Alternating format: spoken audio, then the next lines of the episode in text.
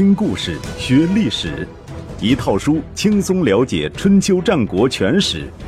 有声书《春秋战国真有趣》，作者龙震，主播刘东，制作中广影音，由独克熊猫君官方出品。第一百二十七集：刚柔并济、扬长避短的政治纲领一。我们再回过头来说说郑国的事儿。梁泗之争以梁萧的失败而告终。然而，如前所述，从客观上讲，最大的赢家不是公孙黑，也不是四代，而是一贯不温不火的子产。无论从政治声望上，还是从政治排名上，现在都应该轮到子产接替梁萧的位置，成为郑国的执政了。当韩虎提出这一毫无悬念的动议时，仍然有一个人表示反对，那就是子产本人。他对韩虎说：“国家弱小，而且接壤大国，再加上各大家族势力庞大，受到国君宠爱者甚众，我很难治理好。您德高望重，管理有方，还是请您来吧。”韩虎心想。这怎么行呢？我既做当国，又做执政，这不是坏了郑国的规矩吗？再说了，诚如你所言，郑国的形势很复杂，外有大国，内有豪族，那就更不能由我一个扛着，你得帮忙啊！于是他拍着胸脯说：“您放心好了，我会带个好头，带领大家都听从您的命令。我不相信还有谁敢冒犯您，请您好好辅佐国君吧。”国家没有大小之分，只要小心应付大国，就不会有什么问题的。话说到这个份上，子产再推让就显得虚伪了。于是他郑重接受了韩虎的建议，接受了郑国的执政。子产上台的第一件事就是任命封氏家族的公孙段为卿。前面说过。郑国的七穆之中，韩氏、四氏和封氏三大家族是由一母所生，关系相较其他四穆更为密切。加上韩氏当国，四氏刚刚打败梁氏，三大家族的势力如日中天。子产这样做，无疑是在向三大家族示好，希望以实际行动获得他们的支持。不要笑子产势力。政治就是各种势力磨合妥协的艺术。在宗法观念占统治地位的封建社会，想要办点事情，没有宗族势力的支持是不可想象的。可任命的过程中发生了一点小意外。当宣读任命的太史来到封府，公孙段郑重其事地说：“请您回去转告执政，鄙人才疏学浅，不敢担当此任。”太史开始认为这是一种程序上的客套，并未在意，也打着官腔说：“哪里哪里，您是德高望重，众望所归呀。”如此推来推去几次，太史才发现公孙段并不是客套，而是真心实意的不想当大官。既然如此，那我就回去复命了。太史说着，退出了封府。接着，更让人意想不到的事情发生了。太史回到子产那里，刚把情况汇报完，公孙段的家臣就尾随而至，拉着太史的袖子说：“我家主人，请您再回去宣读一次。”他又改变主意了。啊！太史心里犯了老大一个嘀咕：这唱的是哪出戏呀？他看看公孙段的家臣，又看看子产，正在犹豫之间，子产说话了：“那就麻烦太史再去一趟吧。”于是，太史第二次来到封府，将任命向公孙段又宣读了一次。等等，公孙段突然打断太史的话：“我考虑再三，还是不能接受任命。”太史差点跳起来，他费了很大力气才强忍住怒火，一言不发地走出了封府。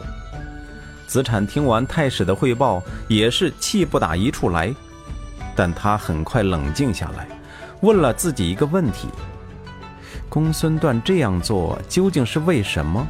是刻意向世人表现他的谦逊，还是以一种恶作剧的方式向他这个新上任的执政示威？如果是前者，那也未免表演的太拙劣；如果是后者，那就必须要引起重视了。正在思索之际，公孙段的家臣竟然又出现了。只见他支支吾吾地在太史耳朵旁边说了一阵，太史的眼睛瞪得老大，连连摇头。子产看在眼里，心里豁然开朗，也不待太史说话，就朝着他点了点头，意思是。我知道他在说什么，你去吧。太史第三次来到丰府，这一次公孙段没有再推脱，痛痛快快地接受了任命，并且马上跑到宫里向郑简公谢恩。这件事儿之后，子产对公孙段下了一个基本的定论：此人不可信任，必须严加防范。为此，子产采取了两方面的措施：第一，将公孙段在众卿之中的排名提升到第三，仅次于自己。这既是怀柔，又是加强监控，将公孙段紧紧控制在自己直接掌控的范围内，不让他有作乱的机会。第二，每次派公孙段办事，子产都会主动提出，如果事情办得好，就赏给他一块土地。对于第二点，很多人都表示不理解。子大叔就是其中之一。他问子产：“国家是所有人的国家，您为何单单拿东西去赏赐他一个人？”子产回答：“世界上哪有无欲无求的人？让他们满足欲望，然后才能去成功的办事儿。国事之成败，在于主政者如何用人。他们的成功，也就是我的成功啊。至于土地，那有什么好爱惜的？”就算赏赐给他，又能跑到哪里去？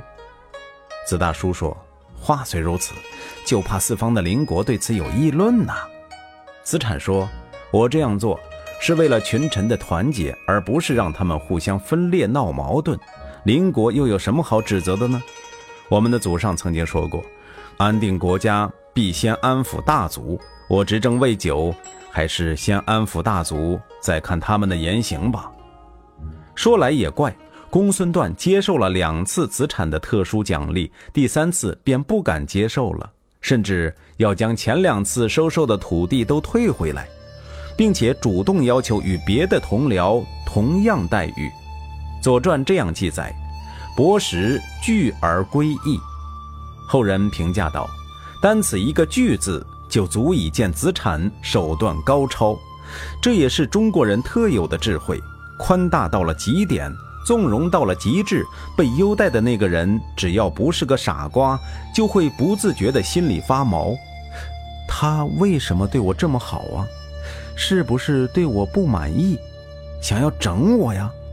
进而想到这个人笑里藏刀，城府很深，我还是小心为妙。子产收到公孙段退回土地的申请后，不动声色地说。土地是国君赏赐给你的，国君言出必行，请不要再提这事了。公孙段听得冷汗直冒，不敢再说什么。通过这件事，各大家族都体会到了子产的用心良苦，同时也对其产生了敬畏之心。韩虎看在眼里，喜在心上，为自己选对了人而高兴。解决了上层问题之后。子产便开始着手实施自己的新政。子产的新政可以用十六个字概括：都必有章，上下有福，田有风序，庐井有武。都必有章，都指城市，必指农村。这里强调城乡的差别，将农民禁锢在土地上，确保有足够的人力投入农业生产。上下有福，福即职责，这是强化封建等级制度，使得公卿大夫和贩夫走卒都各安天命，不做非分之想。田有风序，风指田地的边界，序指水沟，在田界上挖水沟，一方面便于灌溉，一方面便于清点和界定田地的权属。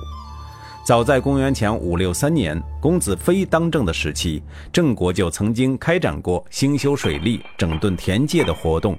子产的封序是对公子非封序的延续，目的是清查土地，多占者没收，不足者补齐，实现耕者有其田。鲁井有五，鲁井是指田间的农舍，五是指赋税。通过封序运动，郑国的田界都发生了改变，所以要重新进行人口普查，确定应交的赋税，以免遗漏。不难看出，子产的新政重在加强社会管理，增加政府财政收入，在某种程度上触及了很多人的利益。他执政的第一年，人们在大街上咒骂他：“计算我的衣帽而收费，计算我的田地而课税，谁要杀子产，我就助他一臂之力。”更有人在乡校公然议论政治得失，口无遮拦，动不动就骂人，而且骂得很难听。大夫冉明向子产建议，干脆把乡校关了，不让人们瞎议论，否则的话，维稳的工作很不好做。子产的回答是：为什么要关？人们把工作做完了，就喜欢到那里游玩，免不了会议论政事的得失，这是好事。他们认为是好的，我就推行它；他们认为是不好的，我就想办法改正。他们就是我的老师啊！为什么要关掉它？我听说过以行善来减少怨恨，却没听说过用权威来防止怨恨的。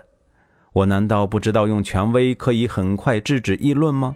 只不过这就像是防止洪水一样，洪水如果冲破堤坝，伤人必然很多。连我都不能挽救，与其这样，还不如开一些小口子来加以疏导。至于那些批评我的话，我就当作是治病的药石吧。冉明听了十分感动。我现在知道，您确实是可以让我一辈子侍奉的人。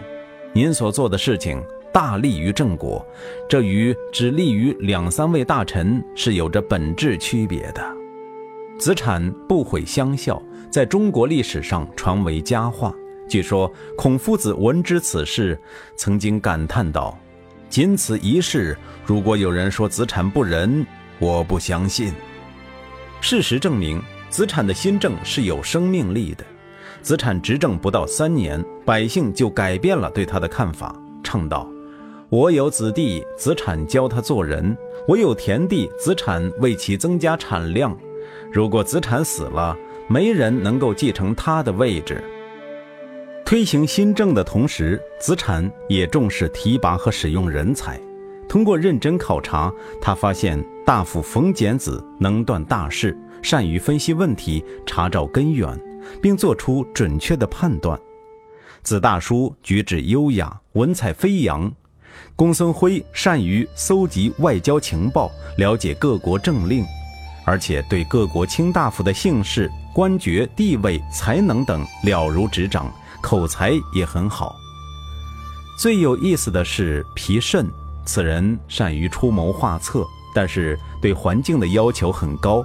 如果是在旷野之中，没有任何干扰，他的思路就来得特别快；如果在城市里，车水马龙，人来人往，他就静不下心来，完全没办法工作。掌握了这些人的特点之后，子产对他们进行了分工。比如说，遇到外交上的问题，子产便先将公孙辉找来，要他提供各国诸侯的最新情报，并且准备几份外交辞令的草稿，然后跟皮慎一道坐着马车到野外去商量，让他策划是否可行。回来后，再要冯简子分析决断，形成方案，最后。交给子大叔去执行，让他在外交场合谈笑应对。公元前五四二年十二月，魏国的北宫佗陪同魏襄公出访楚国，经过郑国时，子产派印段去斐林慰问他们，严格执行了周朝的慰问礼仪，用词也恰到好处。为了报答印段的慰问，北宫佗进入新郑拜谢。公孙辉、冯简子和子大叔负责接待，一切都安排得井井有条。北宫佗出来之后，就对魏襄公说：“郑国人极其有礼，这是几辈子修来的福气，可以免除大国的讨伐了。礼仪至于政治，有如天热了就要洗澡，用洗澡来驱除炎热，那就没有灾难了。